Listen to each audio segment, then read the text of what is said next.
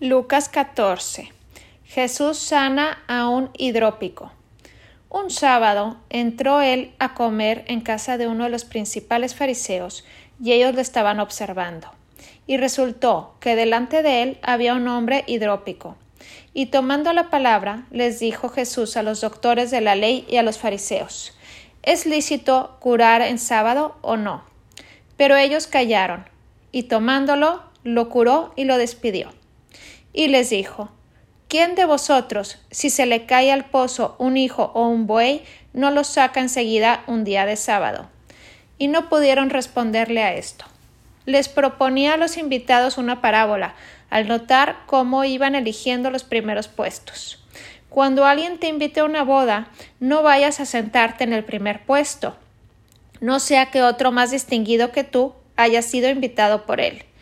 Y al llegar el que os invitó a ti y al otro te diga cédele el sitio a este, y entonces empieces a buscar, lleno de vergüenza, el último lugar. Al contrario, cuando te sirvan, ve a ocupar el último lugar, para que cuando llegue el que te invitó, te diga Amigo, sube más arriba. Entonces quedarás muy honrado ante todos los comensales, porque todo el que se ensalza será humillado, y el que se humilla será ensalzado. Decía también al que le había invitado Cuando des una comida o cena, no llames a tus amigos, ni a tus hermanos, ni a tus parientes, ni a vecinos ricos, no sea que también ellos te devuelvan la invitación y te sirva de recompensa. Al contrario, cuando des un banquete, llama a pobres, a tullidos, a cojos y a ciegos, y serás bienaventurado, porque no tienen cómo corresponderte se te recompensará en la resurrección de los justos. Cuando oyó esto, uno de los comensales le dijo Bienaventurado el que coma el pan en el reino de Dios. Pero él le dijo Un hombre daba una gran cena e invitó a muchos, y envió a su siervo a la hora de la cena para decir a los invitados Venid, que ya está todo preparado. Y todos a una comenzaron a excusarse. El primero le dijo He comprado un campo y tengo necesidad de ir a verlo. Te ruego que me des por excusado.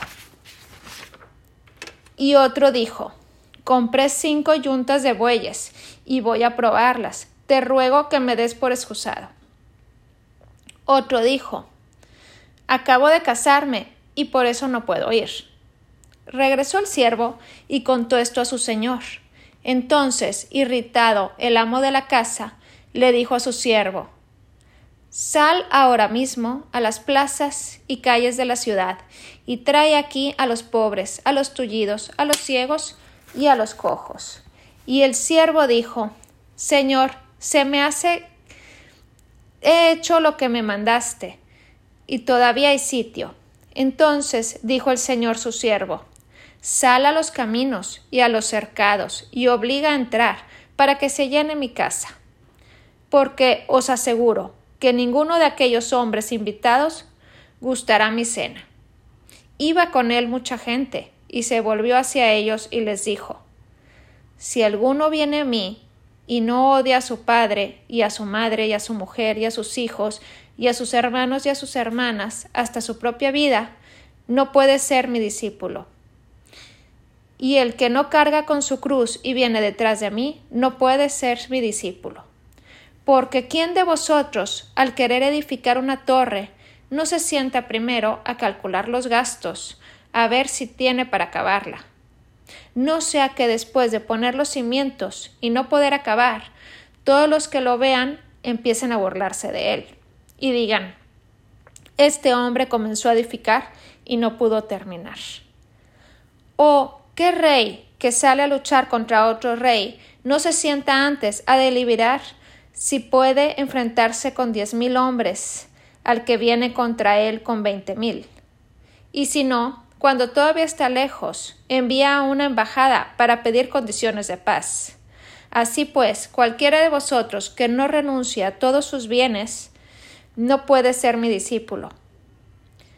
La sal es buena, pero si la sal se vuelve sosa, ¿con qué se sazonará?